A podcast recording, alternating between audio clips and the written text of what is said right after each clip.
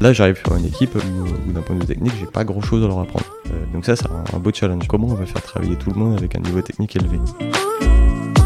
C'est pas à moi de le faire. Ah, celle-là, t'aimes pas le Ah ouais, pas ça, ça, je déteste entendre ça. Surtout, il y en a un autre qui va le faire, mais l'autre, il n'existe pas en fait. Et c'est le seul, peut-être le seul moment où je suis très directif avec mes équipes. Seul, on va plus vite, à plusieurs, on va plus loin. Ça fait presque Amélie Poulain un peu. hein. mais je la trouve assez vraie en fait. Avec une équipe, on va pouvoir construire beaucoup plus et, beaucoup plus stable et beaucoup plus sur le long terme. Je suis Pierre L'Hôpitalier, cofondateur de Kaibi, société spécialisée dans le digital et le développement applicatif. Ces 15 dernières années, j'ai eu la chance de rencontrer de nombreux CTOs et talents du monde de l'IT qui le sont devenus. Aujourd'hui, je leur donne la parole et ils nous donnent leur vision.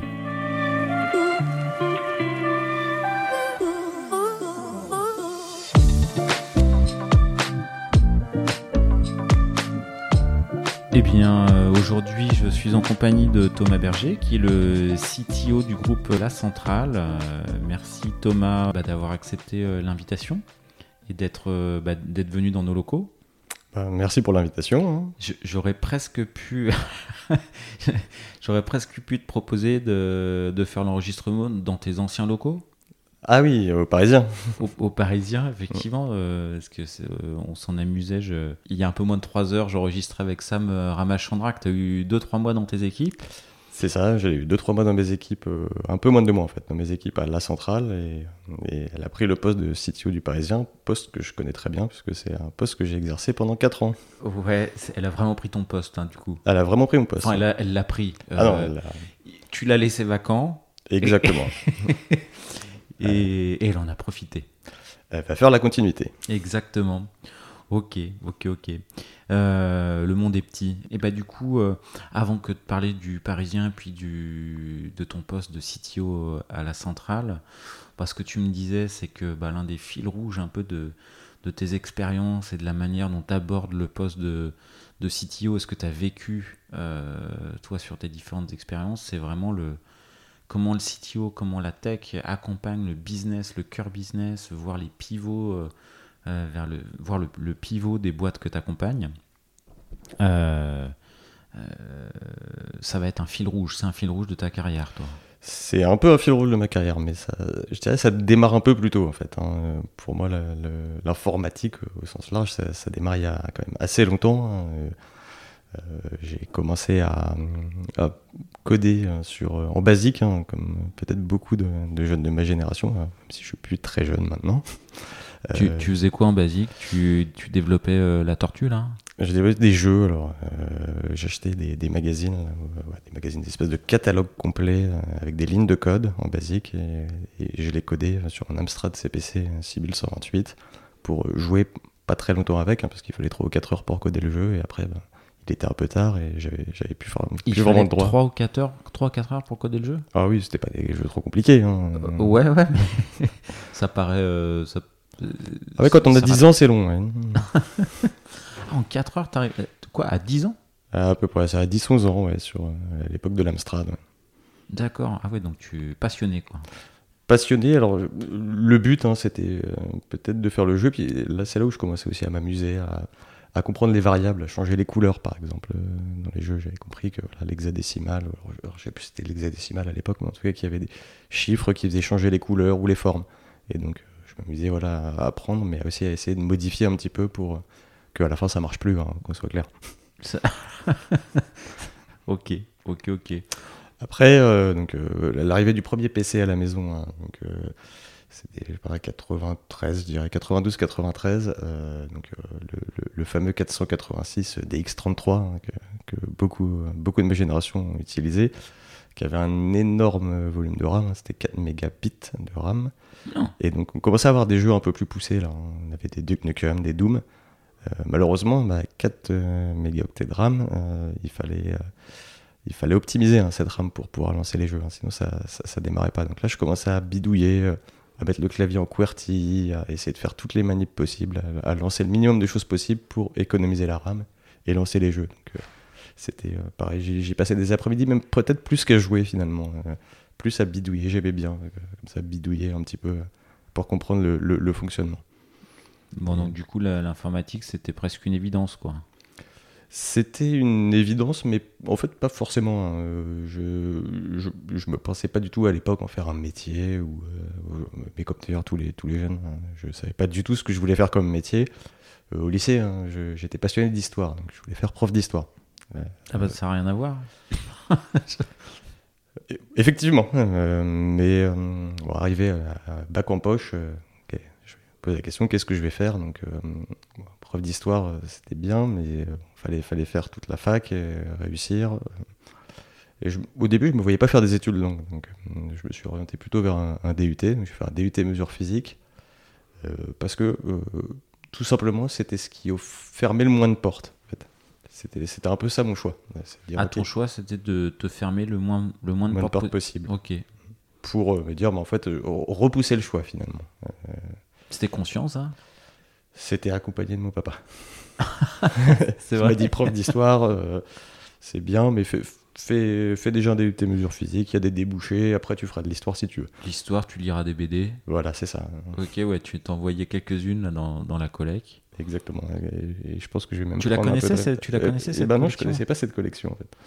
Donc, euh, Ok, ouais, c'est une, une collection. euh, donc on a une collection là de, de BD dans, dans la salle où c'est euh, un personnage, euh, un personnage par BD. euh, voilà, de Mao Tse-tung et autres. voilà, il y, en a plein partout. Et toi, Mm. tu me parlais de jour J. Des jour J, que j'aime beaucoup. hein. Les uchronies, ça, ça- ça fait appel à deux choses que j'aime, l'histoire et un peu la science-fiction. Donc, c'est, euh, c'est- j'aime beaucoup ça. Ok, bah, je t'ai coupé. Rien- Oui, c'est vrai que.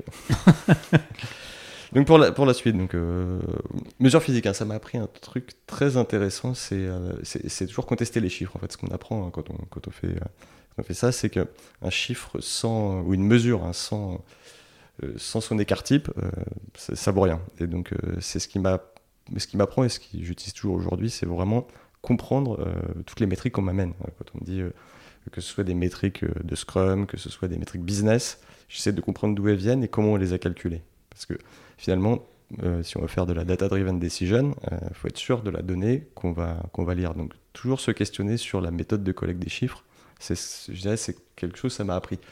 Ça m'a aussi euh, passionné sur euh, la physique fondamentale. Alors, euh, rien à voir avec ce que je fais maintenant. Euh, et, à l'époque, en fait, donc, euh, euh, en fin de DUT, bah, j'ai été faire euh, mon stage euh, donc, euh, à l'Institut de physique nucléaire à Orsay, donc à l'accélérateur de particules, où j'ai commencé à coder euh, en C, hein, donc à l'époque, euh, des, algorithmes, euh, alors qu'on appelait de l'IA à l'époque, hein, c'est maintenant 20 ans, euh, presque 25 ans après, c'est un peu, un peu léger, mais c'était ce qu'on appelle les cartes de Cohen, hein, et qui permettaient en fait de, calculer en fait le, le- les résultats des collisions d'atomes. Donc un domaine ultra précis. C'était des atomes de carbone qu'on envoyait dans l'accélérateur de particules. Ils se faisaient une collision et on regardait les, les molécules qu'on ressortait. Beaucoup beaucoup de données hein, qui, étaient, qui étaient produites. hein. ça, ça produisait beaucoup de données, plusieurs gigas de euh, données. Bon, à l'époque euh, c'était beaucoup, maintenant c'est rien. Et donc euh, c'était des algorithmes qui permettaient de traiter ces données, de regarder un petit peu ce qu'on qu'on recevait. Euh, donc ça c'était intéressant, mais la recherche c'était, ça manquait un peu d'énergie. Euh, et puis finalement les études j'y avais pris goût. C'est marrant ça. Oui, sûr. Ok. Et tu- moi, je reviens juste sur les chiffres. euh, Mm. Quand tu disais ça me, ça me sert pour les métriques Scrum, euh, Mm. le data-driven decision, c'est quelque chose qui est, qui est, qui est récent aujourd'hui ou ça t'a toujours accompagné? Ça m'a toujours accompagné, même si je le savais pas encore en fait. Euh, J'ai toujours eu cette culture du chiffre, de, mesurer en fait les choses. Mon esprit scientifique en fait. Euh, quelque chose, il faut être capable de le mesurer. Même en, physique, hein, il y a des choses intéressantes. hein. On dit que surtout en, physique euh, fondamentale, hein, où on va regarder quand on observe quelque chose, on sait que ça change son état, par exemple. C'est des notions alors qui s'appliquent pas à la, à la physique générale, mais euh, Quantique plutôt plutôt quantique, voilà. Du coup, ouais, le, donc, au niveau des études, j'avais pris un peu, un peu goût aux études, donc j'ai décidé de continuer. Euh, donc j'ai fait une école d'ingénieur informatique où j'étais pas le plus assidu, on va dire.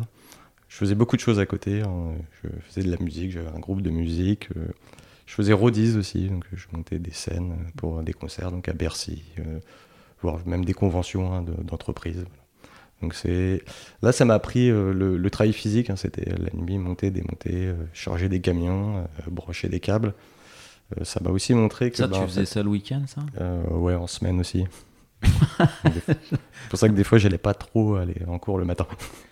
Ok, désolé, j'ai monté une scène et, voilà, démonté une scène. Je suis un peu fatigué, surtout qu'après, bon, en fait, on prenait l'apéro hein, une fois qu'on avait monté la scène. pas trop parce qu'il fallait la démonter. Après. Exactement. Ouais, bah, après, il y avait toute la prestation. Il y avait le temps de se reposer entre les deux. Ok. T'as as fait quel concert? Euh, Marilyn Manson, par exemple, où j'ai monté les scènes. Euh, les Rolling Stones au Stade de France. Mais non. Euh, ah ouais. après, ça c'est les plus intéressants. Hein. J'ai fait aussi des mariages, des grands mariages où, il y avait des groupes de reprises. Ah sympa. Ok. Une convention AXA. Et alors tu t'es éloigné de ce monde-là? Ouais, parce que euh, c'est physique. Euh, je ne me voyais pas faire ça toute ma vie. Hein. C'était sympa, je faisais ça avec des amis. Euh, mais voilà, à la fin de mes études, là, j'ai bah, cherché un travail, hein, comme, tout le monde. et là, je suis rentré chez LG Electronics, vraiment purement par hasard. Je savais toujours pas ce que je voulais faire. on m'a proposé un poste, ça avait l'air intéressant, donc j'ai été. Donc là, je travaillais sur en recherche et développement. En fait. tu, tu, choisis un poste? Tu c'est parce que le poste est là, quoi. Ouais, c'est un peu parce que le poste est là. c'était. Euh, non, euh, c'était. On me proposait de travailler sur les téléphones portables, donc on était euh, à l'arrivée. C'était le début de la 3G, en fait. Donc on me proposait de travailler sur les, sur les téléphones 3G. Je fais, ah, tiens, ça va être intéressant. De, de Mais t'avais été chercher quelque chose? T'avais répondu à une offre ou J'ai dû répondre à une offre. je, je sais plus du tout. Comme moi, je me suis retrouvé là. ok. En tout cas, voilà, je me, suis, je me suis retrouvé là. Euh, j'ai fait mon stage de fin d'études, en fait, euh, là-bas. D'accord. J'avais dû chercher un stage, en fait. Euh, et donc, bah, après la fin de mon stage, ils étaient plutôt contents de moi. Donc, puis moi, j'étais plutôt content aussi. J'avais trouvé un travail qui m'intéressait. Donc, donc j'ai commencé, donc j'ai été embauché par, par, cette entreprise. Donc, très grosse entreprise. Hein. je crois qu'il y avait 160 000 personnes dans le monde je n'ai pas commencé par une start-up. Euh, et l'idée, en fait, c'était, j'avais un métier qui était très orienté euh, sur des process internes, en fait. Et l'idée, c'était d'améliorer, en fait, la, communication entre les équipes euh, à travers l'Europe et le monde. Donc, en fait, de produire des outils qui leur permettent de collaborer ensemble et de, travailler. Donc, on, a, développé plein de trucs. C'est là où j'ai commencé à faire du PHP, parce que c'était simple tout simplement. J'avais un rôle un peu, un peu particulier où, euh, où je, trouvais les, je comprenais les problèmes et je proposais des solutions euh, via le logiciel. Et, et c'est là où ça rejoint un petit peu mon fil rouge. C'est que finalement, dès le début de ma carrière, voilà, c'était, j'étais orienté, l'informatique, c'était finalement que un moyen. Euh, dans un but. Et, finalement, c'était ce qui m'a toujours intéressé, c'est de comprendre le but. C'est pourquoi on va faire le logiciel, pourquoi on va faire de l'applicatif, et est-ce que ça répond aux besoins? Plutôt que juste bah, développer pour développer finalement. Et donc c'est là où j'ai vraiment développé cette capacité et où j'ai commencé à, vraiment réfléchir. Et finalement, bah, je me suis à coder parce que la solution c'était un logiciel, mais ça aurait pu être autre chose. Et j'ai fait d'autres choses où c'était. Euh, euh, j'ai fait des scripts VBA euh, dans des fichiers Excel parce que c'était ça la solution. J'ai fait du Java, ce qu'on appelait standard édition encore à l'époque, voilà, des applications lourdes. j'ai dit du PHP je m'intéressais beaucoup au JavaScript, je trouvais que c'était, c'était très bien, ça rendait dynamique un peu les sites euh, à l'époque. Alors il n'y avait pas encore de framework, euh, il y avait le début de jQuery. voilà. D'après, d'ailleurs, sur jQuery, j'ai appris, euh, j'ai appris comment on utilisait des librairies externes. Parce que le premier truc que j'ai pris quand j'ai pris jQuery à l'époque, bah, j'ai été modifier le cœur de jQuery parce que ça me plaisait pas. Grosse erreur en fait, parce qu'après on peut plus faire de maintenance, on peut plus monter les versions. voilà. J'ai vite appris, mais finalement, euh, à l'époque, ça me semblait une évidence. On récupérait de l'open source, on le modifiait comme on voulait. En fait, non, il y, a tout un, tout un process. Et c'est là où, l'open source, euh, voilà, j'ai commencé à faire beaucoup d'open source. Un, parce que j'avais pas des gros moyens dans mon équipe. Et deux, parce que j'aimais bien le concept. Euh, le concept, c'est de. Bah, il y en a qui ont trouvé des bonnes idées, ça sert à rien de réinventer la roue. Donc, autant réutiliser au mieux, en fait, ce qui a été fait de bien et de l'orienter vers, euh, vers, les besoins business. Donc, euh, voilà comment j'ai aussi fait pas mal d'open source. C'est quelque chose qui a guidé tes choix euh, par la suite? Exactement, puisque en 2012, donc il y a une grosse restructuration chez, chez LG Electronics. toute la partie R&D est recentralisée en Pologne. Euh, la Pologne, il, fait froid. Euh, moi, j'avais à peine 30 ans, j'avais pas forcément envie d'aller en Pologne. Donc, euh, bah, j'ai fait partie du plan social avec les 500 ou 600 autres Européens, parce que y avait, j'étais pas le seul. Et du coup, bah, je me repose la question de qu'est-ce que, je, que je vais faire? Pareil. Est-ce, est-ce que cette fois-ci, tu savais? Toujours pas. Euh, euh, toujours pas. Surtout que j'avais eu un, je, dis souvent, hein, je pense qu'il y aurait peu ce plan social. Je pense qu'il serait encore chez elle. Je serais encore en train de faire à peu près la même chose. Je, trouvais ça très bien. J'étais bien dans ma zone de confort. Un peu de challenge de temps en temps. C'est moi qui me challengeais. J'avais une forte autonomie. J'étais plutôt épanoui. Euh, mais, mais il me manquait un peu quelque chose quand même. Il me manquait un peu, un peu de prise de risque. Mais ça, c'est je, me rends compte après. Être dans ta zone de confort, c'est quelque chose que t'aimes bien, en fait, du coup? J'aime plus. Ah, parce que du coup, c'est étonnant sur un poste à responsabilité CTO, fatalement, tu, tu on, te, si tu es dans une zone de confort, j'imagine qu'on vient t'en sortir assez régulièrement. Exactement. Et, je pense que voilà, là, je m'étais bien mis dans ma zone de confort et que, et que finalement, ça m'a le plan social m'a vraiment donné le, le, push pour, euh, pour aller faire autre chose et vraiment complètement autre chose. Hein. J'ai pas du tout cherché chez un opérateur télécom ou, ou, chez un autre constructeur. Je voulais faire du web. Euh, tiens, je vais faire du web. Alors c'était, je connaissais pas vraiment le web en fait. Finalement, j'avais fait des systèmes métiers internes. Je connaissais vraiment le, du SI en fait. Et euh, dit, je vais faire du web et j'aimais l'open source, donc j'ai rejoint une ESN en fait, qui était spécialisée dans l'open source, donc qui s'appelle Alterway et euh, dans un rôle de chef de projet, on appelait ça à l'époque. Hein. Ça n'existe plus trop, ou si ça existe encore, mais, mais c'est plus, c'est pas très agile. Quoi. Donc j'avais vraiment le rôle de chef de projet technico-fonctionnel, euh, voilà, qui gérait la maîtrise, euh, la maîtrise d'œuvre, comme on disait à l'époque. Et, et, en parallèle de ça, je m'occupais aussi de l'avant-vente en fait. Et ça, ça m'a beaucoup intéressé parce que c'est pareil, ça, ça a touché ma fibre de trouver des solutions à des problématiques et vraiment comprendre le business. En fait, l'avant-vente, c'était euh, prendre des appels d'offres, comprendre, euh, comprendre la problématique du client, lui proposer une solution, euh, souvent logiciel, pour, pour répondre à son besoin. Ça rejoint un petit peu mon fil rouge. C'était une avant-vente du coup bien poussée. Enfin, tu étais sur des processus d'avant-vente euh, bien poussé, ouais. Pour, ouais parce que pour, pour, euh, proposer déjà une partie de la solution ou une solution un peu palpable. Euh, ça, donc il y avait, il y avait deux types en fait. Il y avait des choses très au forfait en fait. Hein. donc des, donc, travailler par exemple avec l'AEFE, donc qui, qui, est l'association des, des, lycées français à l'étranger, par exemple, qui voulait un site global pour tous ces lycées dans, dans le monde. et beaucoup de publics. En fait, j'ai fait beaucoup d'appels d'offres publics, des grands contrats cadres publics, donc très assez lourd en termes de process. Euh, mais ça m'a appris aussi une grosse rigueur. Hein. Ça demande beaucoup de rigueur euh, sur euh, voilà, compléter un dossier complet pour un appel d'offres public, c'est assez lourd. Je sais pas si, si, t'en fais. Si, si, ça, ça m'arrive. Effectivement, faut un peu de la résilience. la rigueur. rigueur et résilience. On a vite, vite envie d'abandonner.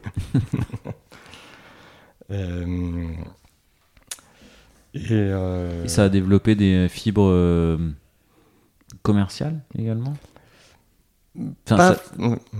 Négociation ou. Euh, peut-être peut-être un peu de négociation. Alors, je, travaillais donc en, binôme avec un, directeur commercial, hein, donc qui, avait plutôt lui le, gros côté commercial. Moi, je, suis quand même un mec de la tech, hein, donc je suis pas, j'ai, du mal. Je suis pas un très bon vendeur, même si j'ai, appris un peu à le développer via cette expérience.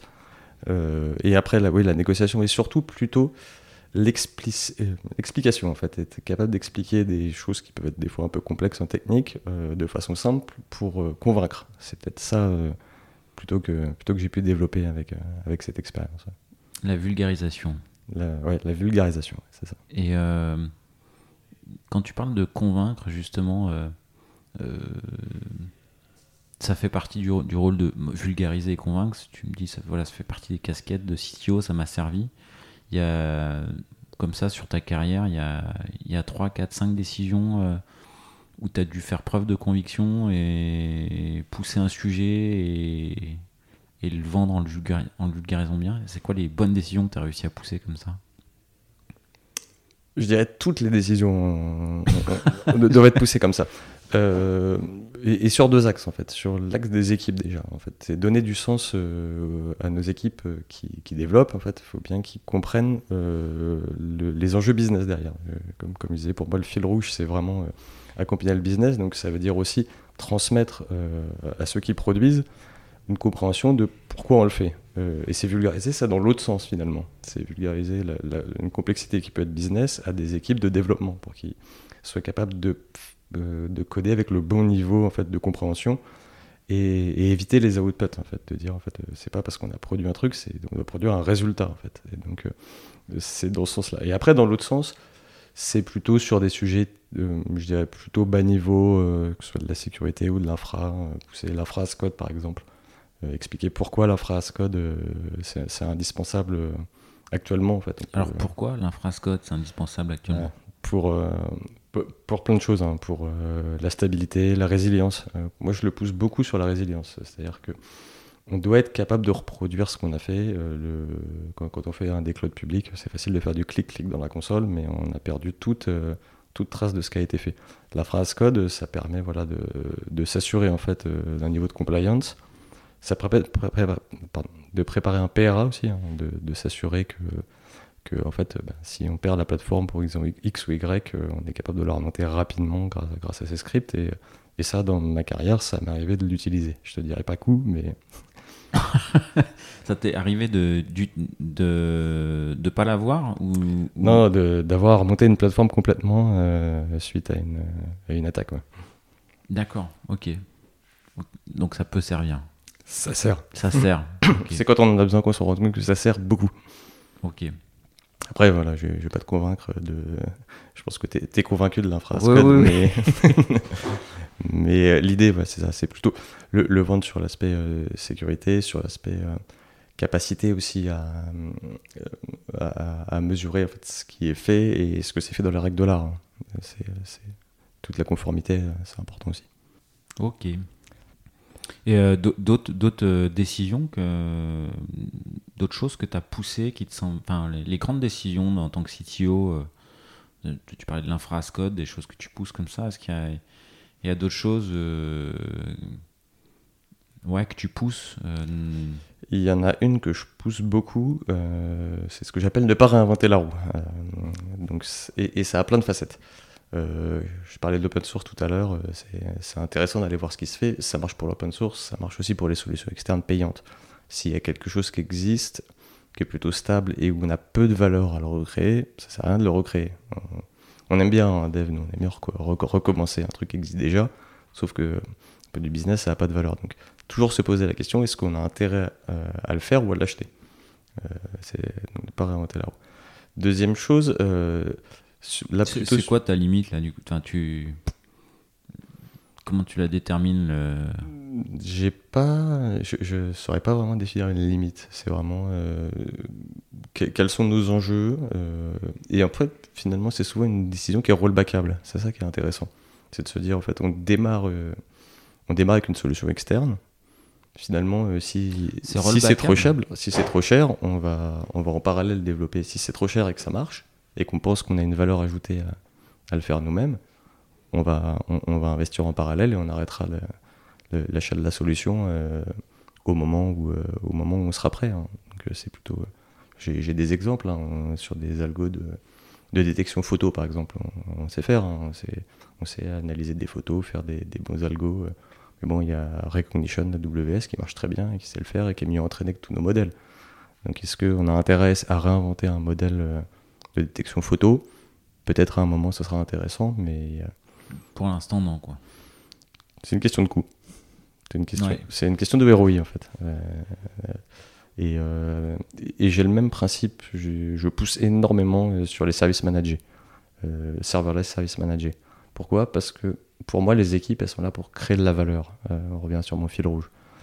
elles sont pas là pour faire de la maintenance d'applicatifs. Donc, dans les, dans les deux entreprises là où, je suis, où j'ai été récemment. Donc le Parisien, c'est quelque chose que j'ai plutôt piloté. Donc on est passé d'un mode on-premise à du, euh, à du cloud public, mais du cloud public, pas un lift and shift, euh, du cloud public. On a repensé nos applicatifs en serverless, donc euh, lambda, et en service manager, donc DynamoDB, DocumentDB, pour se dire en fait la valeur d'une équipe à maintenir un cluster Mongo, elle est faible.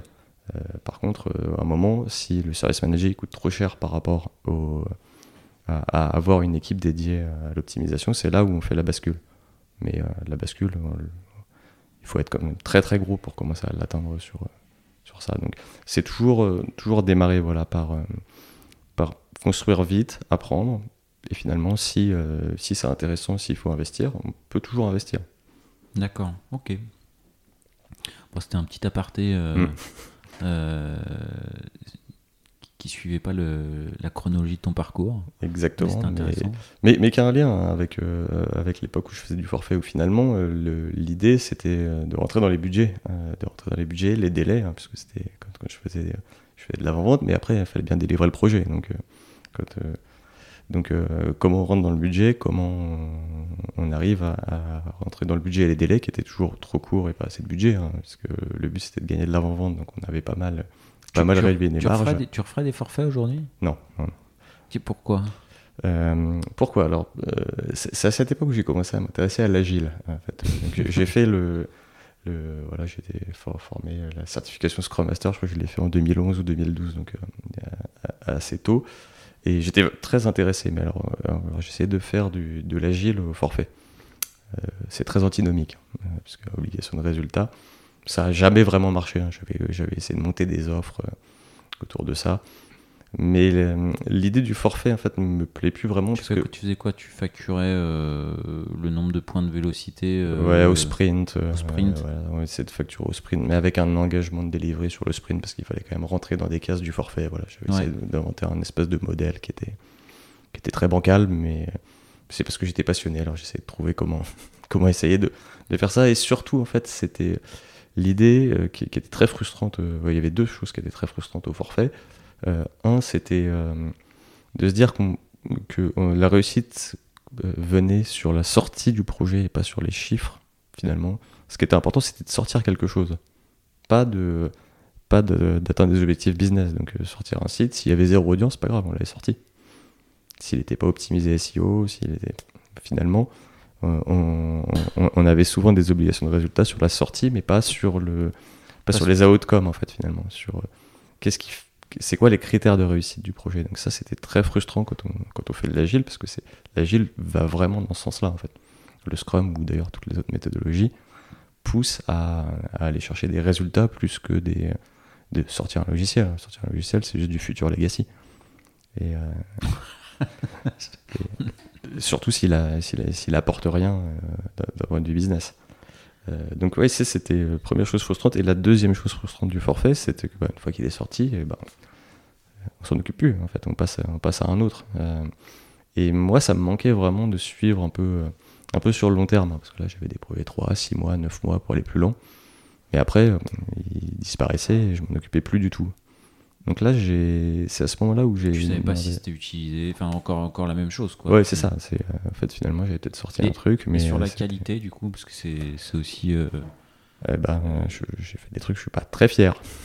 Euh, parce que bah, comme pour rester dans les budgets et les délais, hein, il y a le triangle, hein, donc euh, ça pouvait être la, qualité qu'en pâtissait. Après, c'était pour moi c'était quand même quelque chose d'important, donc j'essayais de pas trop, euh, pas trop rogner sur la qualité et plutôt tu la, tu la vendais, elle était vendue en amont dans, dans l'estimation, quoi. Ouais, et surtout, en fait, j'essayais plutôt de, d'enlever l'inutile. Euh, se dire, en fait, oui, on s'est engagé à faire ça, mais vous vous rendez bien compte que ça sert à rien. Euh, et que si vous voulez qu'on sorte à temps, bah, si on enlève un peu de, des fonctionnalités qui, sont, qui font plaisir, euh, mais qui sont inutiles, euh, on, on, va pouvoir sortir quelque chose de plus qualitatif et qui sera mieux, en fait, finalement, pour, pour, pour, pour vos clients. Et donc, c'était ça, en fait, toute l'approche. C'était comprendre le business du client pour euh, être capable de lui proposer des ajustements euh, sur quelque chose où finalement normalement on était engagé contractuellement. Ok. Et lui faire accepter. Euh, donc ça c'était c'était un, beau challenge. Et alors du coup c'est quand que tu arrêtes le forfait? J'arrête quand je suis épuisé. et je demande à faire un peu de régie du coup pour pour, pour essayer de, justement de suivre un peu, un peu autre chose que, que, plein de petits projets en parallèle et, travailler sur un, un long projet. Donc j'ai la chance de rejoindre l'équipe. Euh, donc j'ai la chance de rejoindre parce que donc, Céline, que, que tu connais. euh, Eh oui, Céline Bayer. Céline Bayer. On lui euh, fait un coucou. on lui fait un coucou. Donc elle est partie en congé maternité euh, il y a quelques années maintenant. Et donc bah, il avait besoin de quelqu'un pour euh, la seconder pendant, pendant son absence. euh, Ah, t'as fait euh, le. J'ai fait le backup euh, D'accord, ok, de, ok, de ok. Céline euh, à l'époque. Donc je découvre le monde des médias que je connaissais pas du tout. Euh, je suis pas du tout un sportif, hein, donc euh, je me rappelle à l'entretien, il m'avait posé des questions sur le tennis et le football. Hum, Je savais pas qui avait gagné Roland Garros. Mais ils m'ont pris quand même parce que. Parce que c'était pas ça qui faisait la réussite. voilà, c'est de- ça. de- euh, donc très intéressant, là, je découvre le, le fort trafic. hein. Moi, J'avais fait beaucoup. euh, je faisais assez peu de runs finalement. Je, je construisais des projets, ils partaient en prod et puis euh, c'était le forfait. hein. Ils partaient en prod et on n'y touchait plus. Euh, là, je découvre les sites à fort trafic. Vais à un moment assez intéressant parce que c'était l'année où il y avait des JO d'hiver et il y avait une Coupe du Monde. Alors du coup, ça doit être 2014, je dirais. Ouais, ça doit Ouais. être ça. Je suis toujours pas passionné de sport, donc euh, malgré le passage à l'équipe, donc je sais plus. Euh, et, et donc ouais, donc je découvre le fort trafic. Je découvre aussi euh, voilà une équipe qui travaille en continu sur un, sur un projet euh, vraiment avec une vision long terme et, et plein de plein de process web. euh, et euh, donc voilà, j'ai j'ai beaucoup appris. Et Donc je- là, tout ce qui te manquait, tu l'avais quoi. voilà, je l'avais. ouais. Là, tu avais le, la vie. Si ce n'est que tu te projetais sur euh, l'espace-temps d'un congé mater, en fait. Et exactement. Mais du coup, ça m'a permis aussi de voir voilà, que c'était ça que j'avais envie de faire finalement. Et donc, euh, ben, à à la fin de la mission, ben, j'ai décidé de, de quitter euh, mon ESN et d'aller rejoindre euh, donc, euh, Photobox, euh, qui était justement avec euh, une, vraiment une vraie partie management. Donc là, je récupérais une équipe de 12 personnes, euh, donc des développeurs front-end. Le, JavaScript, j'en avais fait un peu, mais euh, voilà, il fallait que je me remette un peu à jour. Et euh, c'est là où j'ai découvert euh, AWS, parce qu'ils avaient déjà migré sur AWS Photobox quand je suis arrivé. Et là, ça a été le choc, parce que je me suis dit, ça résout beaucoup de problèmes que, que je me posais depuis assez longtemps. Typiquement, les pics de trafic, le, scaling des serveurs, ou, ou même se dire, en fait, acheter des serveurs qui, qui sont utilisés à 10%. euh, parce qu'il y aura un pic à un moment. Euh, et, Ça et- Peu ouais, de sens. peu de sens, voilà. Euh, et voilà, et plein, plein d'autres problématiques. euh, et que donc j'ai découvert donc, euh, à l'époque, on avait ouais, du S3, de l'EC2, euh, on commençait à avoir voilà, des auto-scaling group, voilà, tout, ce- tout ce qui était intéressant. Donc euh, là, je me suis dit qu'il y avait vraiment quelque chose sur le, sur le cloud public et que ça répondait vraiment à, à- à pas mal de problématiques euh, que, que je m'étais posé sur euh, les, les années précédentes. Donc, euh, c'est- ce qui était rigolo dans la petite anecdote, euh, c'est que j'ai rejoint euh, Christophe Pichon à l'époque, qui m'a- recruté, qui m'avait déjà recruté chez Alterway. Il était deux fois mon chef, il m'a recruté deux fois déjà. Peut-être euh, peut-être une troisième un jour, mais- Christophe Pichon, euh, c'était quel poste que tu avais chez Photobox du donc j'étais euh, donc je suis rentré en alors, engineering manager, donc euh, Ah, ça y est, donc on est sur les termes un peu plus Voilà. agiles. un peu plus agile. Donc oui, j'ai oublié de préciser. Donc vraiment équipe agile, c'était des critères de choix. Voilà. Là, j'ai vraiment fait un choix. Euh, c'est peut-être le premier choix que j'ai fait de C'est la carrière. première fois que tu sais ce que tu voulais que je faire. sais ce que je voulais faire. là. Je voulais une équipe agile, je voulais du management, parce que je n'ai pas trop parlé avant, mais j'ai commencé à faire du management un petit peu chez LG, puis ça a un peu grossi. Là, je voulais vraiment euh, aller un peu plus loin, avoir vraiment une équipe euh, que j'arrive à tirer euh, sur, sur des objectifs opérationnels. Donc, c'était aussi un des critères. Et pareil, je voulais travailler dans le cloud. J'avais commencé à regarder un peu, le cloud. Donc voilà, c'était les, différents critères et Photobox correspondaient bien à tout ça. Donc assez vite, ça, marche plutôt bien chez Photobox. Donc c'était une scale-up qui, qui marchait plutôt bien. On avait des beaux projets. Donc moi, je m'occupais de toute la partie en fait qui permettait la personnalisation des produits. En fait, Euh, Photobox, ça fait des mugs, euh, des albums photos. Et voilà, on avait tout un applicatif qui faisait euh, la personnalisation des produits. Le gros enjeu à l'époque, euh, bah, c'était que l'applicatif il était en flex, euh, donc Flash, et il fallait le passer en, en JavaScript parce que c'était quand même la fin de la, la fin de Flash. Donc euh, Ouais, là, on, on y était là. voilà, c'était on, était bien. Donc, le, le projet s'appelait le Flexit euh, par référence. C'est au vrai Brexit. Oui, c'était en même temps. Euh, on avait trouvé ce nom, sachant que Photobox en plus était franco-anglais. euh, donc, euh, donc ça marchait pas mal. Assez vite, en fait, mon manager direct, donc, qui était le directeur du département, est parti. Et, ben, et puis au fur et à mesure, ben, j'ai récupéré les équipes une à une. Et donc, euh, au bout d'un an et demi, j'ai dû être engineering director. Donc, j'avais trois ou quatre équipes, une petite trentaine de personnes. Donc, ça, c'était c'est là où j'ai commencé à faire plus de management. Et là, c'était un choix? C'était un choix, euh, une opportunité. Euh... C'était pas forcément préparé parce que en fait, euh, je me rappelle que il m'a appris qu'il partait alors que ça faisait six mois que j'étais arrivé, j'étais un peu en panique euh, parce que je me disais je vais prendre un nouveau poste, j'avais quand même pas mal de challenges. Là, je m'étais bien mis en dehors de la zone de confort. en dehors de la zone de confort et et puis finalement, bah, ça s'est bien passé. J'avais la confiance de, mon top management et donc j'ai réussi à, apprendre, apprendre ça. Ça m'a appris du coup le management un peu moins quotidien, à commencer à déléguer une partie du management, hein, parce que 30 personnes au euh, quotidien, ça commence à être un peu beaucoup, donc j'ai commencé à mettre une toute petite strate de, middle management, sachant que moi je suis quand même plus sur du, flat organization. Hein. Je, sais, je sais manager des cadres, euh, des gens qui sont autonomes, euh, qui n'attendent pas un petit chef qui leur dit tous les matins ce qu'ils doivent faire. Donc, donc je suis plutôt pour pas créer des, armées mexicaines complètes d'un chef pour deux personnes. Et donc j'ai essayé toujours de garder, euh, de garder des, des équipes assez flat. Euh, ça dans, toutes mes expériences après. Je vais toujours essayer de garder ça pour pas euh, pour contrer l'idée d'avoir voilà, quelqu'un qui. De, toujours demander l'autorisation à quelqu'un en fait. Quand on a trop de personnes, on devient obligé de, déléguer une partie des décisions. T'as trouvé une limite à la flat organisation ou pas? Oh là, quel, accent anglais euh, nul. Il y a des limites, il y a des euh, murs que tu t'es pris. Enfin, euh, ouais, j'en prends, je, prends tous les jours. Je, vois l'idée, mais du coup, c'est quoi les écueils? Les, écueils, c'est c'est qu'il y a quand même il y, a, quand même un besoin de un besoin de donner des directions. C'est qu'il faut être très clair sur cette direction. Bah, que je, reste humain, des fois, je suis pas très clair sur mes directions. Donc donc euh, c'est, ça, pose des écueils. Euh, et après, c'est, bien être sûr d'avoir le bon niveau d'accompagnement. Euh, on va avoir des, personnes de l'équipe qui vont demander plus d'accompagnement que d'autres. Et, c'est de bien, bien trouver ça. L'équilibre, il n'existe pas, hein, mais, mais c'est le test and learn. Hein, tu, veux dire qu'il y, a des gens qui. Enfin, il y a des personnes qui vont avoir besoin de 20 minutes dans la semaine et d'autres 4 heures, quoi. Ouais, bah oui, bien sûr. C'est, ça, c'est l'humain, en fait, et c'est important parce qu'on doit, alors, euh, pas forcément donner 4 heures, euh, parce que quand on a une équipe euh, trop, trop grande, mais en tout cas, accompagner autant que, autant que les besoins, finalement. tout le monde n'a pas le même niveau de seniorité, tout le monde n'a pas besoin de même besoin de compréhension. Et ça, justement, c'est au manager, justement, de s'adapter et pas de dire je fais une demi-heure avec tout le monde. c'est de dire, ok, il y en a qui vont avoir plus besoin. Ça peut être temporaire aussi, ça peut être sur certains projets, donc toute la toute l'alchimie, elle est dans, comprendre euh, les besoins de ses équipes sans euh, devenir le bottleneck des décisions. Et, je suis toujours très mauvais dedans. Mais je m'améliore hein, dans, dans, ça, en fait. Dans l'analyse de qui a besoin de combien de temps et de, trouver le... le juste milieu. Mais tu restes dans un mindset flat, euh, flat organisation. Ouais, j'en suis toujours plutôt convaincu. Ok, ok, ok. Et euh, qu'est-ce qui détermine le moment où tu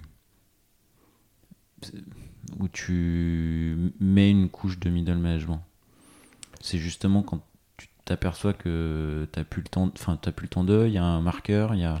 Ouais, en, fait, le, le, vrai marqueur, c'est à peu près 15-20 personnes. Hein. C'est là où, en fait, même des cadres où tu peux plus. En fait. Ok. C'est euh, pour moi, c'est à peu près ça. Le... Ok, c'est ton marqueur. 15-20 personnes qui, qui reportent et à qui mm. tu, tu. et que tu accompagnes. Mm. Au-delà, ça marche plus. Quoi. Au-delà, ça marche plus. Ok. Donc, euh, après, euh, toutes nos organisations, elles sont plutôt aussi euh, matricielles. C'est-à-dire que tu as, ton manager direct, mais après, as aussi, voilà, tu peux avoir un PO dans l'équipe qui accompagne aussi des plus juniors. Tu peux avoir des tech leads ou des devs plus seniors. Donc, il y a aussi l'auto-organisation de l'équipe qui est important. Euh, il y a le manager direct, mais il y a aussi toute, euh, toute la, culture de la société. c'est ça. Et, c'est là-dessus où il faut bien s'appuyer aussi. Ok, ok, ok. Eh ben, eh ben je t'ai recoupé, hein, t'as vu, on digresse.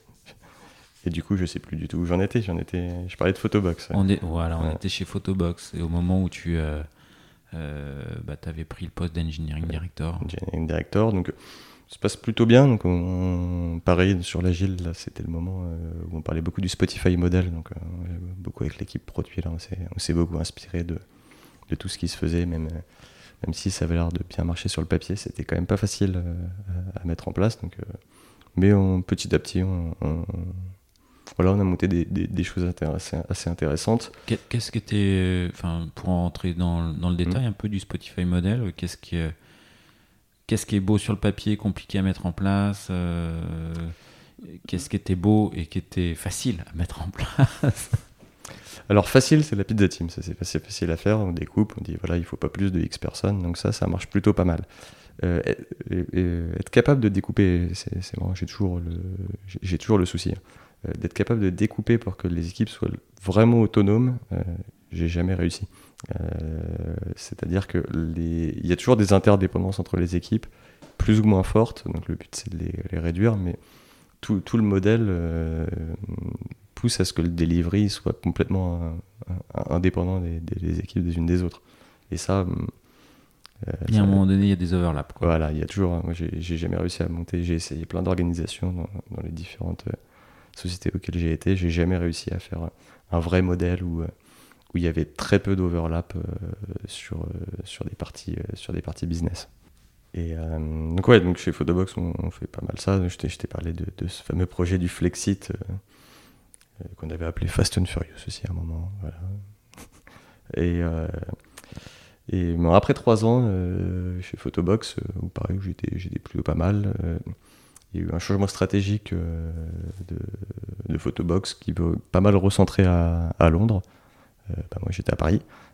donc bah, c'est le deuxième plan social. Alors celui-ci, je suis pas dedans directement. Beaucoup des équipes en France, mais pas la mienne.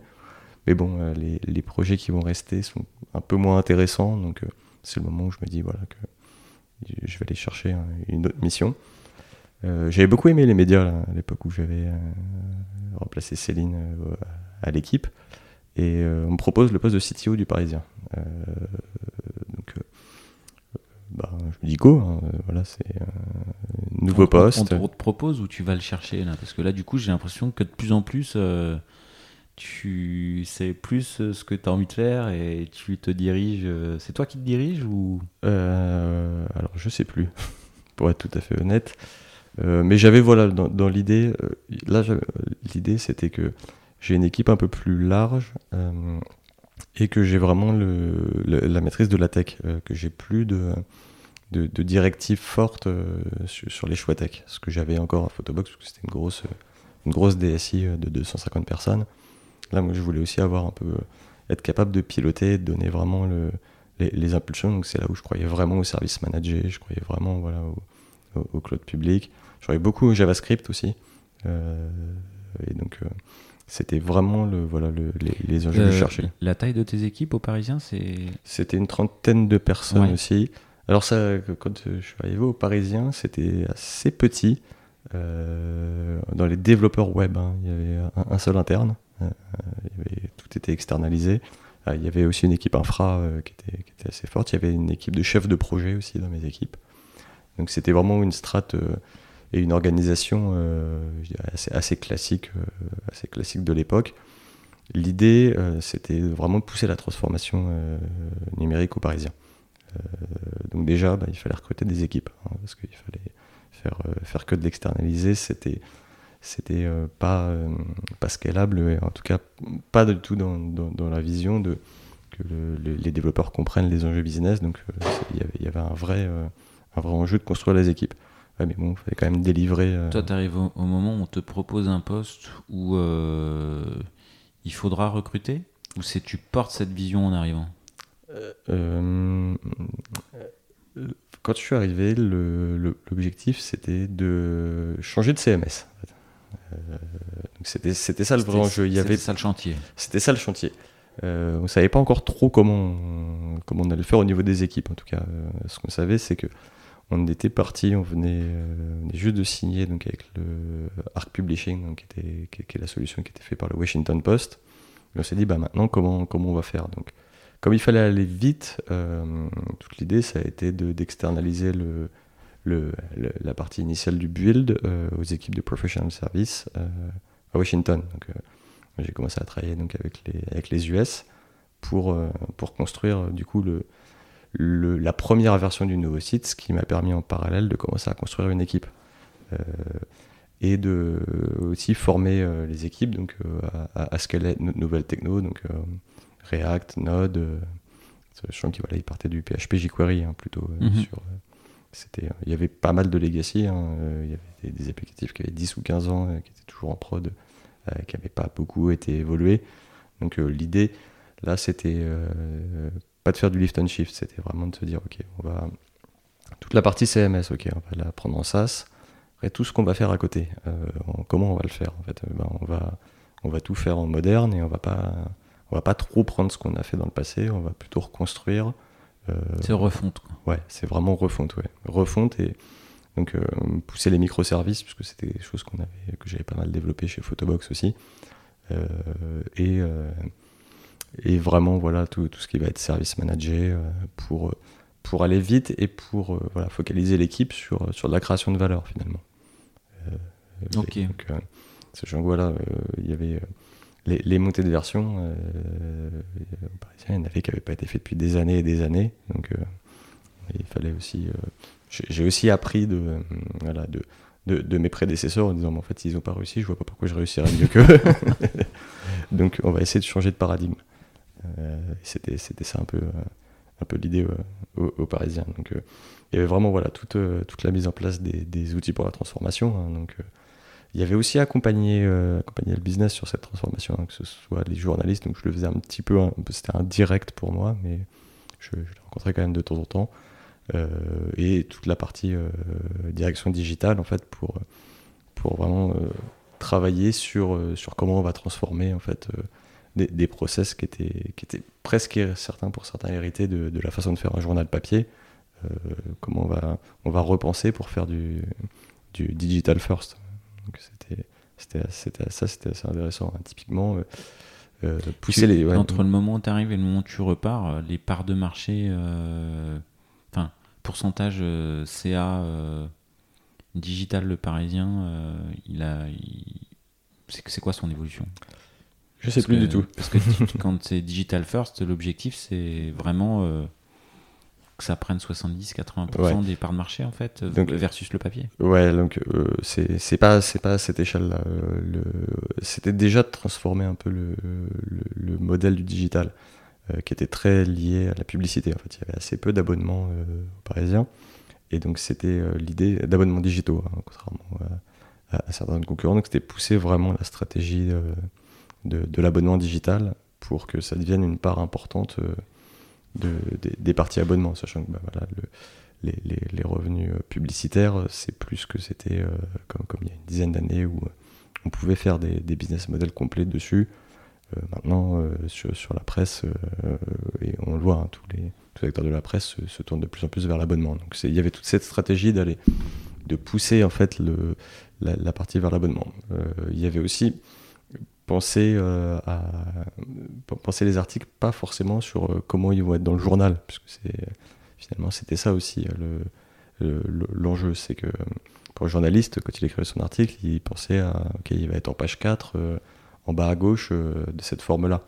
Sauf que bah, c'est les mêmes articles qu'on utilisait en digital, donc quand ils sont pensés comme ça, on, ils sont vraiment pas orientés pour, pour, pour, les besoins du web. Donc vraiment voilà, mettre en place les outils, euh, bloquer certains accès, hein, bloquer l'accès à la maquette du journal aux journalistes par exemple, on a, mis ça en place à un moment pour qu'ils arrêtent de, regarder euh, où, est-ce qu'était leur article euh, dans le journal. Ah ouais, Ok. Ça a été des, des, choses qui ont été mises en place justement pour, pour accompagner cette transformation. Donc il y avait, je te disais, solder les, les années de legacy. Hein, avec des, des, des, vieux, des, PHP 4, voilà, des, et là, je te parle en 2018. Hein, donc, euh, voilà. Il, y avait, il restait encore voilà, pas mal de, pas mal de, de, vieux applicatifs euh, qu'on maintenait, hein, qui, tournaient, mais, euh, mais qui commençaient à, voilà, à, être difficilement extensibles, où on avait perdu pas mal de connaissances sur, sur comment ça fonctionnait. Et, voilà. et pour construire le futur, c'est jamais terrible. Euh, et puis euh, j'accompagnais aussi la, construction de l'équipe produit, puisque je te disais au début, j'avais des chefs de projet au début dans l'équipe. Ouais, donc là, tu avais vraiment la casquette à la fois euh, ouais, produit et. euh, Enfin. euh, produit dans son ensemble, quoi. Tech et réalisation du produit et, et produit côté euh, fonctionnel, quoi. Alors PPO. pas vraiment en fait. Euh, le...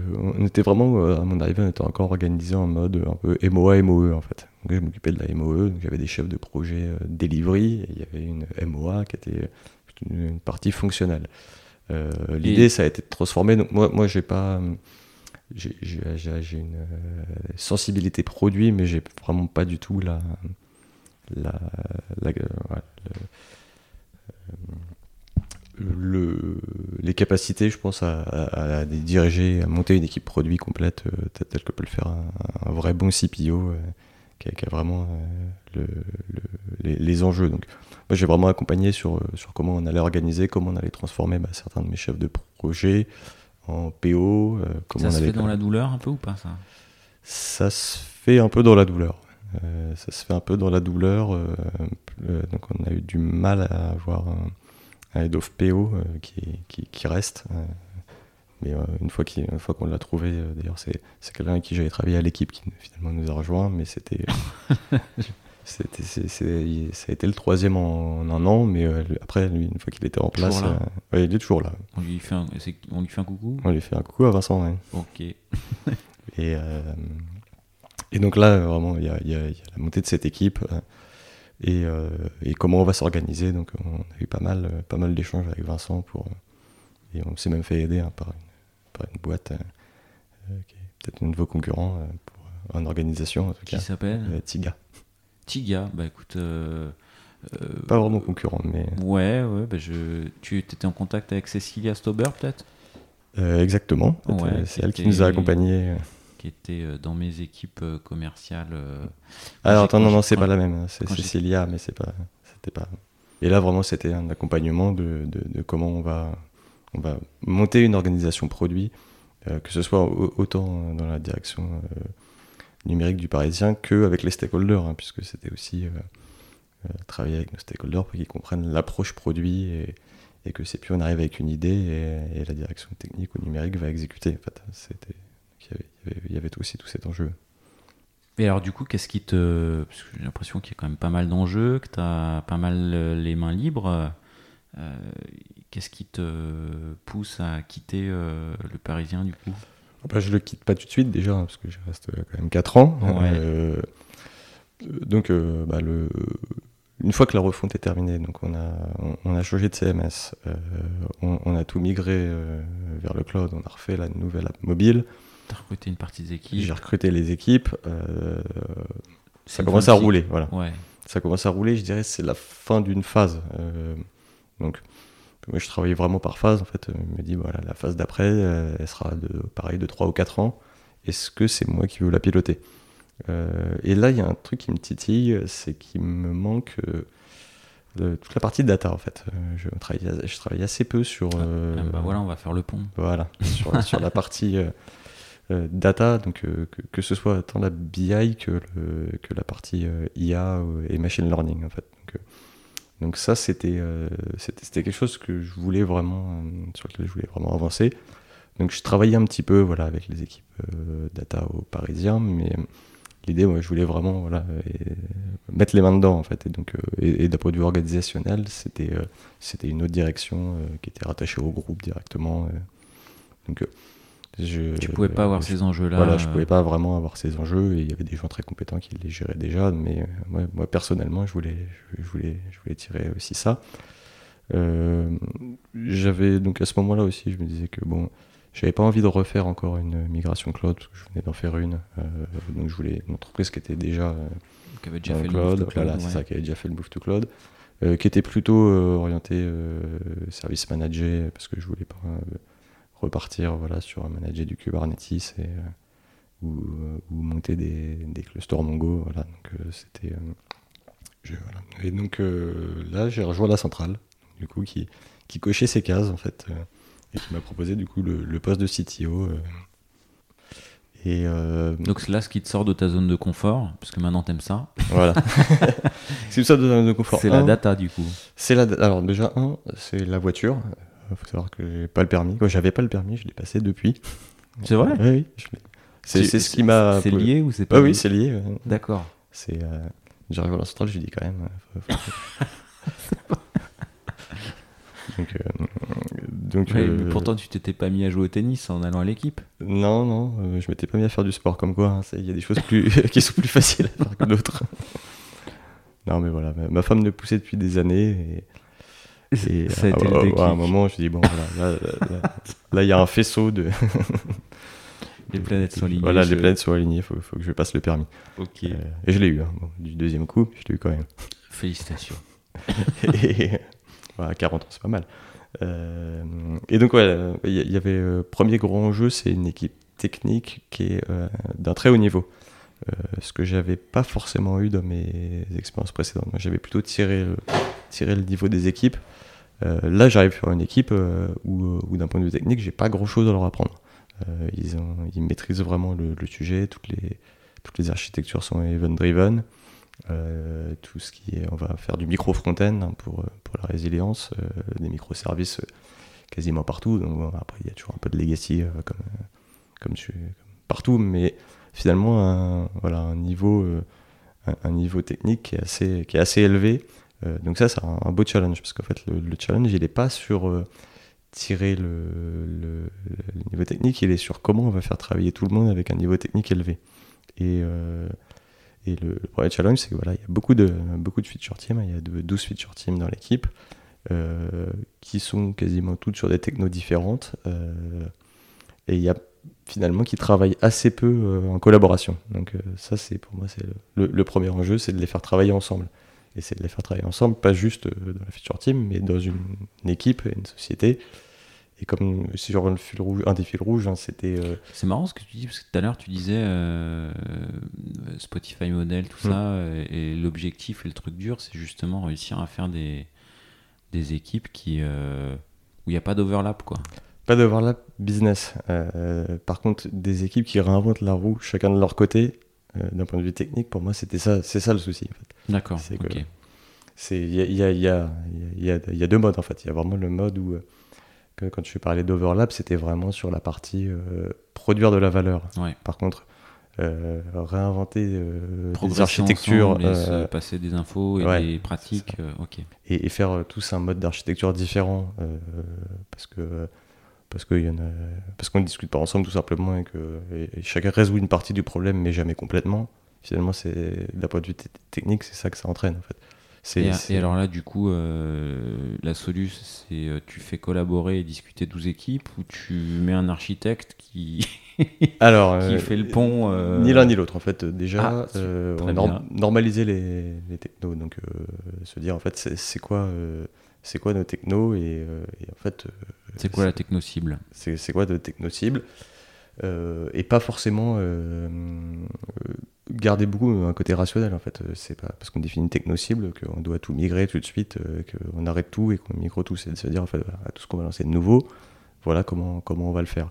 Euh, c'est définir aussi voilà des, des architectures cibles et euh, Ah, Parce que t'as de mémoire, t'as as, du Groovy, t'as du Java, t'as du PHP, t'as du Scala pour le moteur d'insertion automatique, t'as t'as- voilà à du près Node. euh, Voilà, il y a, un peu- il y a un peu de tout. Il y a, il y a un peu de tout et, euh, et finalement, ben, quand, quand, euh, quand j'ai résolu un problème euh, ou quand, par exemple, je fais un- un- une librairie d'accès euh, à, à- à la base de user, bah, s'il faut la faire en Groovy, en Scala, en PHP, en, en Node, c'est que chaque équipe réinvente, son, réinvente les mêmes choses. Ou, euh, ou le monitoring, hein, monitorer euh, autant de techno euh, de façon efficace, mettre des alarmes efficaces, c'est compliqué. C'est compliqué et même c'est ce, qui, peut des fois nous, pousser à ne, pas vraiment savoir si c'est bien monitoré en fait. Donc toi, ta cible, c'est décommissionner, mais euh, à bon escient. Quoi. C'est ça, c'est décommissionner à bon escient et surtout en fait de, de se dire en fait on a une cible, euh, une cible technologique, euh, mais Euh, après c'est quoi du coup Ça va être Node. ça va être Node euh, TypeScript, euh, React React, et- AWS, euh, et AWS, euh, donc avec du, du Dynamo, euh, de l'Elastic. Voilà. Alors, rien de rien de vraiment nouveau, mais plutôt bien exécuté. Euh, je pense que c'est ça le c'est ça l'enjeu, c'est de se dire en fait euh, comment euh, comment on fait correctement euh, de l'event driven avec du Dynamo? Est-ce qu'on fait du Dynamo Stream? Est-ce qu'on fait du Kinesis Data Stream? Voilà. Euh, et, et pas une équipe qui fait du Dynamo Stream, l'autre qui fait du Kinesis Data Stream, l'autre qui va créer une API. euh, voilà. Euh, C'est quoi les différences entre. euh, Euh, tu veux vraiment rentrer dans les détails? Mais je- Non. Tu peux ou tu peux pas? Je, rapidement en fait, euh, le, le Dynamo Stream en fait, chaque, chaque fois qu'il y a un changement sur le sur une entrée de la base, euh, ça, ça va informer tous ceux qui sont euh, qui sont inscrits et, euh, et ça va envoyer le modèle euh, tel qu'est tel qu'est le modèle de la base en fait. L'avantage du Kinesis Data Stream, c'est qu'on va pouvoir brancher euh, des lambdas dessus pour transformer le modèle et en fait permettre à l'équipe qui travaille euh, sur le le modèle de garder un contrat d'interface avec ses clients. Parce que le problème du Data Stream, c'est que si tu changes euh, dans, ta, dans ta base, tous tes clients ils vont recevoir les changements euh, automatiquement. Donc, euh, donc tout le monde est obligé de migrer. Voilà. Très rapidement, mais il faudrait Très faire des dessins. Ouais. Mais c'est aussi ça l'intérêt, c'est qu'il y a plein de solutions au même problème. euh, et, finalement, il y a plusieurs. euh, il n'y a pas une bonne réponse en fait. Euh, il y a plusieurs réponses qui marchent, qui marchent plutôt très bien. L'idée c'est de se dire sur laquelle on va, on va miser pour essayer de garder une cohérence et pas se poser la question à chaque fois tiens si je peux brancher sur cette base, comment je me branche dessus en fait? Je me branche sur le Kinesis Data Stream ou, euh, ou- Ok, ou ouais. sur l'API, mais, mais pas se poser la question de alors euh, quand euh, je dois travailler sur trois ou quatre sources de données, alors il y en a une j'ai pris une API, l'autre j'ai pris un machin. L'autre, c'est encore un vieux truc via FTP. et, et- et- et tout l'enjeu, il est là, en fait. C'est, de se dire, c'est la réponse actuelle à la problématique. Elle changera peut-être, et Mais pour je- l'instant, euh, ouais. on, on fait ça, quoi. on fait ça.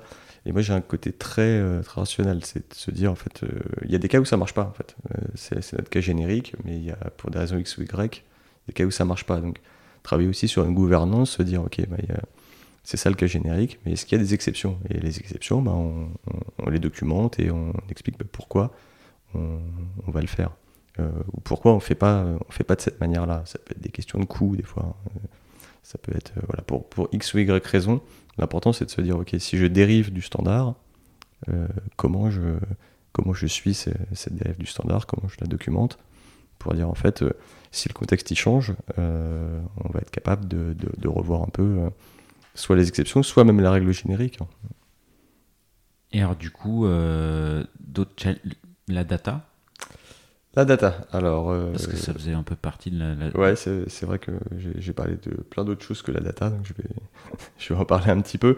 Euh, donc oui, le- l'idée à la centrale, c'est que j'ai j'ai lancé quatre grands piliers, en fait, ce que j'ai appelé les piliers de la tech. Euh, J'ai été très inspiré par d'autres. hein. Euh, et donc, il y, y en a quatre. C'est pour moi les grands chantiers sur trois ans, en fait, sur lesquels on doit avancer le plus. Euh, donc euh, le premier, c'est la sécurité et la résilience. Donc euh, tout à l'heure, on parlait de, De fraude. de, de fraude, mais alors de fraude, il va pas vraiment être là en fait. Je- Là, je parle vraiment plutôt bas niveau. on va parler de code. infra as code, PRA, PCA, tout ce qui va être aussi tout ce qui est autour du GDPR. Voilà. Donc comment on va on va s'améliorer dessus et comment on va mieux automatiser les choses sur sur ces sujets. Le deuxième pilier, c'est celui que j'ai appelé l'operational excellence. Donc là, on va vraiment travailler sur euh, être capable de monitorer en fait et, euh, et, et l'observa- l'observabilité en fait. Euh, voilà, comment on sait dans quel état est notre plateforme et tous les éléments de notre plateforme parce que ce que, ouais, ce que j'ai pas précisé, c'est que quand on fait beaucoup de microservices, à un moment on en a beaucoup beaucoup et que finalement on sait plus trop où, où, où ils sont. Quand on faisait des grosses applications monolithiques, bah, la grosse application, euh, quand ça tombait, ça tombait, il y avait tout qui tombait, hein, c'était assez facile. Là, quand on a des parties euh, microservices, euh, quand on en a beaucoup, bah, en fait, les- lesquels marchent, quel impact ça a quand il y en a un qui tombe, quelles sont les corrélations entre eux. Euh, on rentre voilà, dans, dans- dans ce, type de, de ce type de problématique. Donc là, il y a un vrai enjeu pour moi à, être capable voilà, de, de- d'avoir le- combien des microservices? Je sais plus. euh, je sais plus, mais C'est en centaines, c'est en centaines, ouais. Ouais, ok. Donc, euh, j'ai pas le chiffre exact. quand on aime, on ne compte pas. Euh, donc ça, c'est le deuxième. Le troisième enjeu, c'est celui que j'ai appelé l'engineering excellence. Donc c'est vraiment là travailler sur notre time to market. Euh, comment améliorer le, en fait, l'arrivée d'une idée à, sa mise en prod. Donc c'est travailler autant sur des process, euh, des process agiles en fait, que sur la QA, par exemple l'automatisation des tests le, le partage de, comme je disais tout à l'heure, hein, le, partage de librairies par exemple. Quand on n'a pas réinventé une librairie, bah, en fait on, va, on, va, plus vite pour délivrer de la valeur. Donc euh, il va y avoir tout cet enjeu. Et le dernier euh, qu'on a appelé data, data everywhere, donc voilà pour, pour répondre à ta question sur la data. Donc avec euh, là le, le, le, vrai enjeu hein, autour de, de la data, ça va être de euh, passer vraiment du vraiment mettre en place euh, euh, la décentralisation de la donnée. Je cherche le mot anglais, si tu l'as, tu peux m'aider. Eh ben écoute, ça va me revenir, je vais expliquer, et puis quand je vais retrouver, je te, je, te, redonnerai le beau mot. du coup, ouais, sur toute cette partie data, donc il y, a, pour moi, il y a deux axes. Il y a vraiment l'axe d'accompagner le business, en fait. Euh, donc euh, tout, ce qu'on va appeler euh, un peu la BI, en tout cas l'accompagnement du business autour via, des chiffres. Donc comment on va mesurer et comment on va mettre en place vraiment toute la, toute la structure data qui va permettre en fait de, que, que chaque business owner puisse comprendre sa donnée, puisse la, la traiter et l'analyser. Donc, donc là, on va, on va avoir beaucoup travaillé avec les outils, les outils AWS sur, sur cette partie. Euh, et, et, l'idée, voilà, ça va être de, de, permettre à chaque, à chaque équipe de bien comprendre la donnée, de la documenter aussi hein, via un data catalogue. Et, les, les, les, use cases, enfin, si tu as des exemples à donner de use cases, justement sur euh, donc toute la partie euh, reporting, hein, comment, comment on va mesurer l'efficacité de notre business. Donc la centrale, c'est un business où on va envoyer des leads. notre business, c'est de, de mettre en relation un acheteur et un vendeur.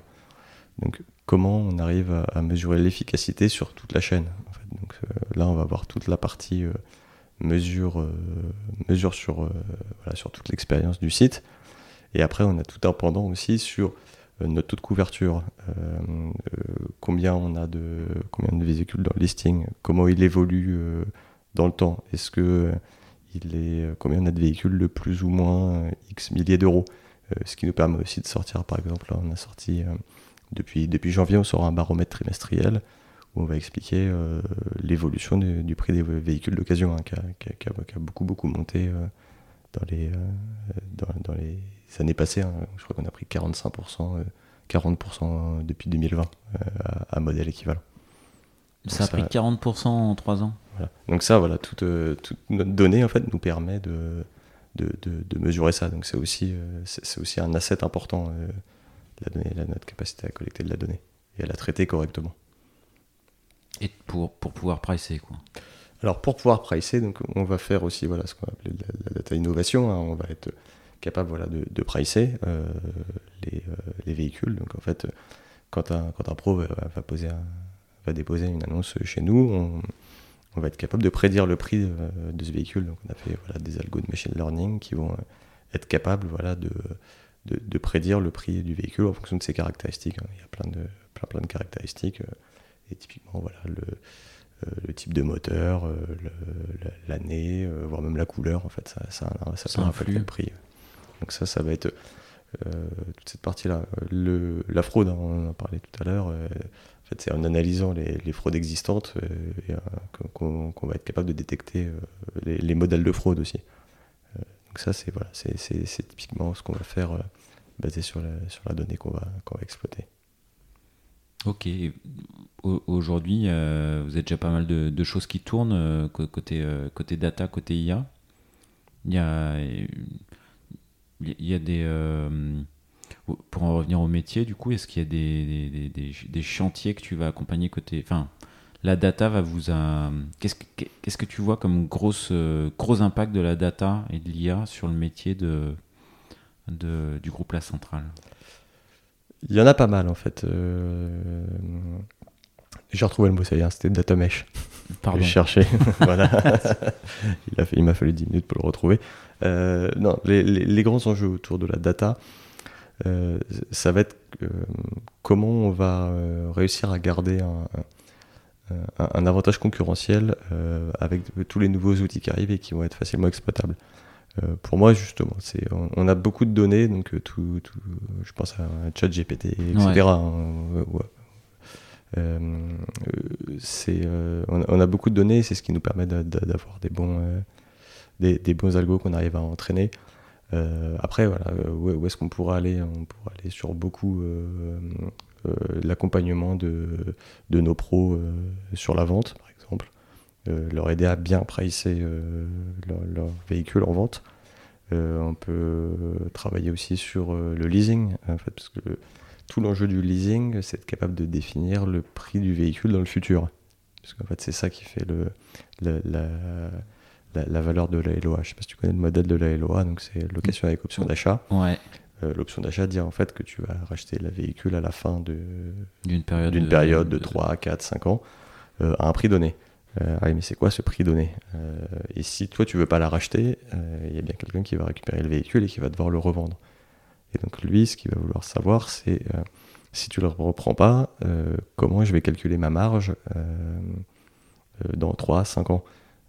et donc c'est être capable de prédire le prix d'un véhicule dans le futur avec son usure et qui va, qui va définir ce, ce, prix. En fait, plus, plus tu es proche de la vérité, plus tu arriveras à faire baisser les mensualités.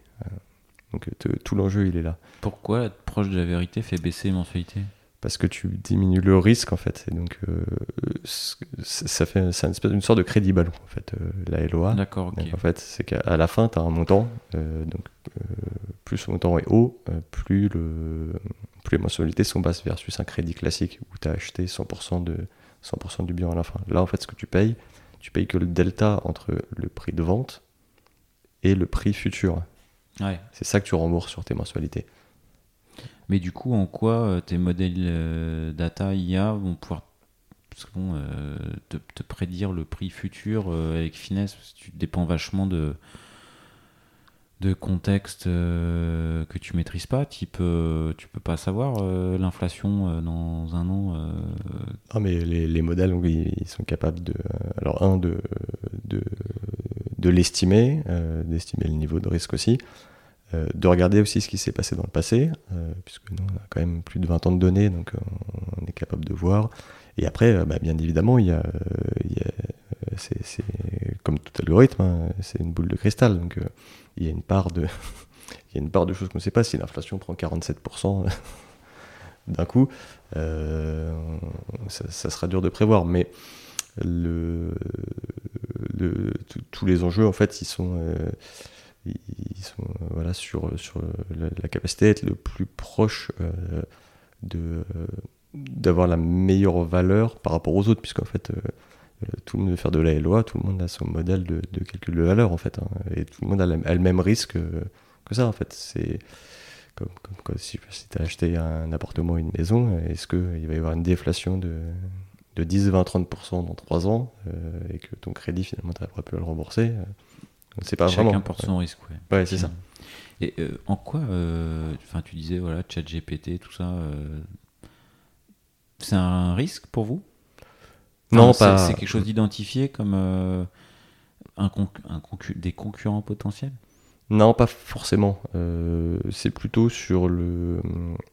Alors, pas de chat GPT en lui-même. Hein. Chat GPT, c'est juste le, il a un gros avantage, c'est qu'il permet maintenant à tout le monde de comprendre un peu ce que ça fait, euh, ce que ça fait ces, algorithmes. en tout cas, mes parents maintenant, ils comprennent bien maintenant ce que ça fait. J'ai essayé de leur expliquer, c'était dur. Là, genre une chat GPT, ils comprennent très bien. Euh, c'est pas de chat GPT en lui-même, c'est plutôt euh, est-ce que euh, avant, donc, des, des, algos, on en fait depuis des années et des années. avant, ça demandait un investissement, beaucoup de données, il fallait entraîner les modèles. Donc il y avait un ticket d'entrée qui était quand même assez important.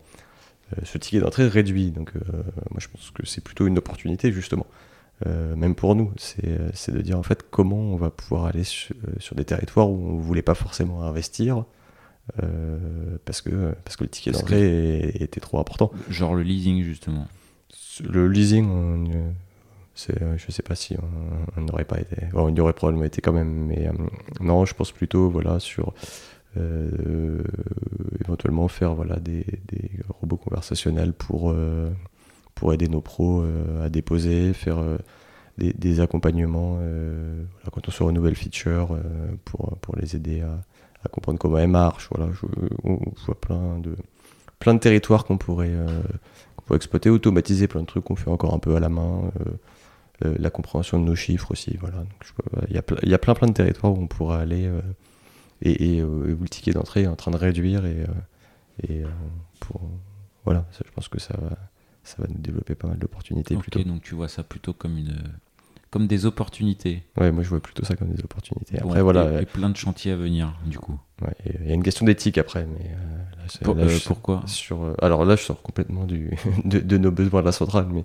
sur qu'est-ce qu'on fera de, de, de ces, de, ces IA euh, et, et comment on va les utiliser. Mais euh, Pourquoi euh, tu parles d'éthique? D'éthique, c'est euh, bah, co- comme, tout, euh, comme toute technologie, elle peut être utilisée à bon escient comme à mauvais escient. euh, et, euh, et voilà, après, il y a des entreprises qui vont les utiliser euh, pour, euh, voilà, pour améliorer des process et il y en a qui vont pouvoir l'utiliser pour faire des, je sais pas, des hackers, pour faire des attaques massives euh, ou pire. hein, voilà, je sais pas. Ok, ok. Bon, et ben écoute, on va retenir le scénario Mm. euh, de c'est c'est des, des belles opportunités pour toi et pas mal de, de chantiers euh, à venir et une zone de confort euh, euh, bah, qui qui va te permettre de sortir de ta zone de confort Ouais, bah oui. mais, et, et d'y rentrer rapidement. Euh, et ça va m'amener euh, peut-être aux quelques dernières questions du, du podcast. Euh, est-ce que est-ce que tu as un, un proverbe, une citation, une phrase qui t'accompagne? Ah ouais, alors c'est un petit peu bateau, mais moi je l'aime vraiment bien. C'est tout seul on va plus vite, à plusieurs on va plus loin. Euh, alors ouais, ça fait, euh, ça, ça fait presque Amélie Poulain un peu. hein, mais... je la trouve assez vraie en fait. C'est que, c'est que bah, en fait, euh, ouais, on a toujours tendance à, quand on, quand on va tout seul, bah, enfin, on, on va vite, mais finalement, euh, avec une équipe, on, on- on va, on va pouvoir construire beaucoup plus et, et beaucoup plus stable et beau- beaucoup plus sur le long terme. J'aime bien, j'aime bien celle-là. Et Elle est jolie. Je, je sais pas si elle fait si Amélie Poulain que ça, mais ok. Est-ce que euh, est-ce que tu as un, un surnom? Alors j'en ai eu un, euh, mais celui-là je te le dirai pas aujourd'hui parce que je te disais tout à l'heure je faisais de la Tu- musique. Tu me le diras euh, off record ou pas? Ah, je te le dirai peut-être off record. Ah, je faisais de la musique et mes équipes ils cherchent, euh, ils, cherchent depuis un moment euh, à trouver euh, si, des, des choses de moi sur internet et je leur ai dit qu'en fait ils me retrouveraient. si, si, mais il faut connaître mon, mon- mon pseudo de l'époque. Voilà. et avec mon nom, et ça, ils trouvent pas et donc je sais qu'il y, en a deux qui cherchent. hein. Tristan et Lucas, je vous, je vous fais une dédicace. et ils n'ont toujours pas trouvé, ce serait trop facile. Ok, ok, ok. Bon, et bah très bien. Euh, Est-ce qu'il y a un titre que tu donnerais à cet épisode? Euh, J'ai toujours été nul euh, pour trouver des titres. Euh, alors tu vois, ça c'est exactement ce que je demande à ChatGPT, de me trouver des, des, des baselines comme ça. Donc euh, si tu peux essayer de demander à ChatGPT de trouver un titre une fois qu'il aura écouté le... Ok, bah écoute, on va. Je sais pas si on va. Écoute, on va voir ce qu'on peut faire. Hmm Je Tu, fais, tu fais du text-to-speech, tu lui fais euh, analyser tout et lui demande-lui un titre. Je suis sûr qu'il sera Il bien trouver. meilleur que celui qu'il arriverait de trouver. Ok, ça marche. Euh, Est-ce qu'il y a une question que je t'aurais pas posée que tu aimerais que je te pose? Euh, c'est quoi la phrase qui m'énerve? Ah ouais, bah ça c'est vrai. C'est quoi la phrase qui t'énerve? Euh, C'est pas à moi de le faire. Euh, moi, Ah, celle-là, t'aimes pas le, Ah t'aimes ouais, pas non, l'entendre. ça, ça, je déteste entendre ça. Justement, dans, dans les équipes qui sont censées être autonomes, le c'est pas à moi de le faire, ça, ou toutes ces variantes hein, euh, de euh, j'ai pas le temps, parce que souvent c'est un peu la même chose. C'est pour moi, c'est- très problématique dans- comme mindset parce que ça montre en fait, souvent, c'est quelqu'un qui va te le dire, c'est quelqu'un qui sait le faire. Euh, c'est important pour lui et c'est important pour la boîte. Mais pour une raison euh, de peut-être, euh, euh, je sais pas, protection, il, va te dire c'est pas à moi de le faire. Et, et moi, justement, quelqu'un qui me dit ça, je dis bah, c'est toi qui vas le faire quand même. parce que et, c'est le seul peut-être le seul moment où je suis très directif avec mes équipes. Euh, parce que finalement, euh, c'est c'est ça bloque, ça peut bloquer complètement euh, des projets. En fait, c'est pas mal de le faire. Il y en a un autre qui, un, surtout il y en a un autre qui va le faire, mais l'autre, l'autre il n'existe pas en fait. C'est un, autre virtuel et finalement, en fait, c'est souvent quand je me rends compte, bien sûr, euh, c'est parce que c'est un truc qui avance pas depuis 3 ou 4 jours ou une semaine, et que, que la personne me dit ça, et en fait, mais qui le fait? Ben, Souvent, il n'y a personne. et donc, c'est pour moi, c'est très très bloquant, parce que c'est pas. Il faut, euh, moi, j'attends qu'on arrive avec des solutions, dire en fait, soit je sais pas faire, est-ce que, est que quelqu'un peut le faire? Quelqu'un peut m'aider, euh, m'apprendre, Voilà, m'apprendre, ou ou euh, en fait euh, au niveau de mes prios ça va être compliqué. Est-ce que est-ce qu'on peut revoir mes prios? Voilà pour moi il y a plein de plein d'études positives à avoir plutôt que cette attitude euh, qui, est, ultra négative en fait. Ok et eh bien je pense que tout le monde sait la phrase qu'il ne faut pas te dire. Ouais, je crois qu'ils le savent déjà. Ok et eh ben merci beaucoup d'avoir participé au podcast et je te souhaite bah, plein de bonnes choses pour les quatre piliers mm. euh, et ce chantier euh, data avec euh, plein d'opportunités. Ok, bah merci beaucoup et puis très heureux d'avoir été invité. Salut. Salut.